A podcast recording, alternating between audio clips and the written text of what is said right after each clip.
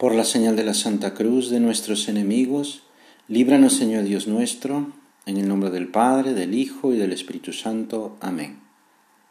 Señor mío y Dios mío, creo firmemente que estás aquí, que me ves, que me oyes. Te adoro con profunda reverencia. Te pido perdón de mis pecados y gracia para hacer con fruto este rato de oración.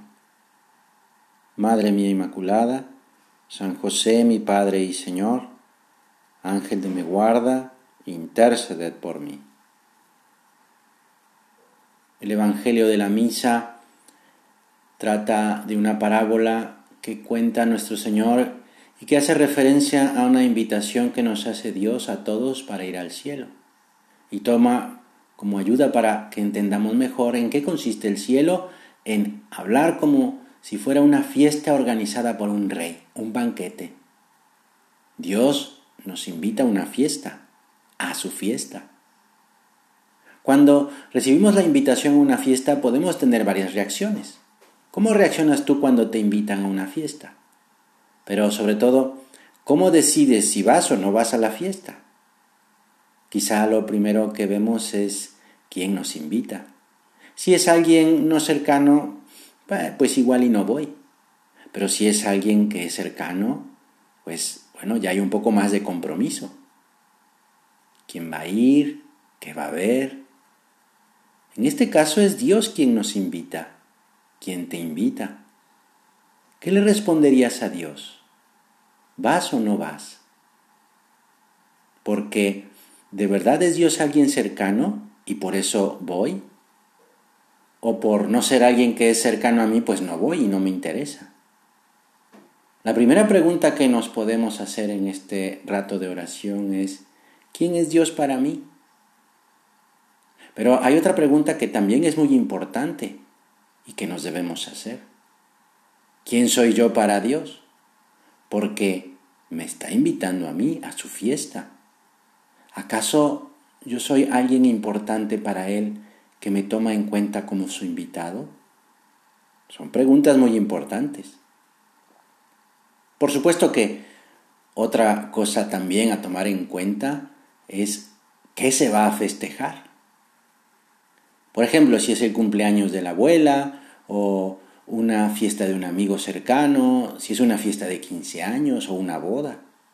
Porque bueno, de eso depende también cómo voy a ir vestido. No es lo mismo ir a casa de un amigo a celebrar un, cumpleaños o, o una boda. Mira, para Dios esto es importante, pues precisamente la parábola que Jesús nos cuenta dice, la sala del banquete se llenó de invitados. Cuando el rey entró a saludar a los invitados, se dio cuenta en uno que no llevaba el traje de fiesta y le dijo, Amigo, ¿cómo has entrado aquí sin el vestido de boda? El otro no abrió la boca. Entonces el rey dijo a los servidores, Átenlo de pies y manos y arrójenlo fuera, a las tinieblas. Allí será el llanto y el rechinar de dientes. El traje necesario para entrar a la fiesta hace referencia a la gracia. Para entrar al cielo hace falta la gracia. La gracia es esa participación en la vida de Dios, esa ayuda que nos diviniza, Vamos pues a buscar ponernos el traje adecuado para la fiesta. Busquemos el estar en gracia. Y para eso tenemos la confesión. Es verdad que hemos padecido varios meses sin tener alcance este gran sacramento en el que Dios nos da una nueva vida, una vida sobrenatural, la vida de la gracia, que es como un nuevo nacimiento por el que somos constituidos en hijos de Dios partícipes de la filiación de Jesús. Somos hijos en el Hijo, en Jesucristo. Qué maravilla es tener este sacramento de la misericordia de Dios, la confesión. Decía San José María Escriba, ¿has visto una manifestación más grandiosa de la misericordia del Señor? Dios, Creador, nos lleva a llenarnos de admiración y de agradecimiento. Dios Salvador nos conmueve y buscamos hacer algo para corresponder. Un Dios que se queda en la Eucaristía hecho alimento por amor nuestro, pues también nos llena de su amor. Un Dios que nos da la gracia, la vida sobrenatural, pues vamos a buscar esa correspondencia también. Eso es muy bueno. Pero un Dios que perdona, eso es una maravilla.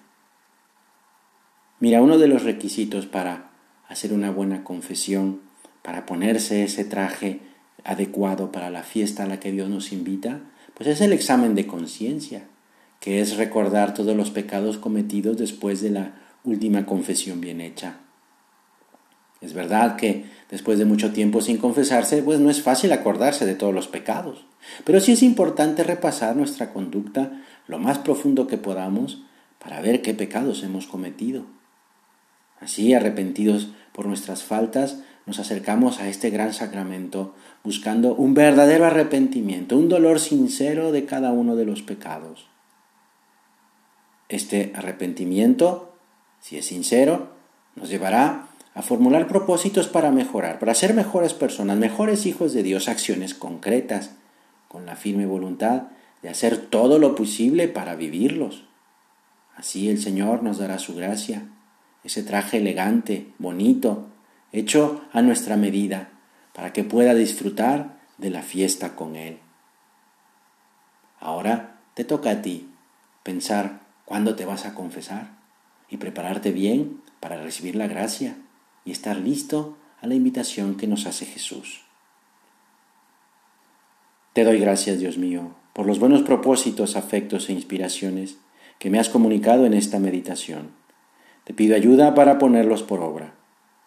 Madre mía Inmaculada, San José mi Padre y Señor, Ángel de mi guarda, interceded por mí.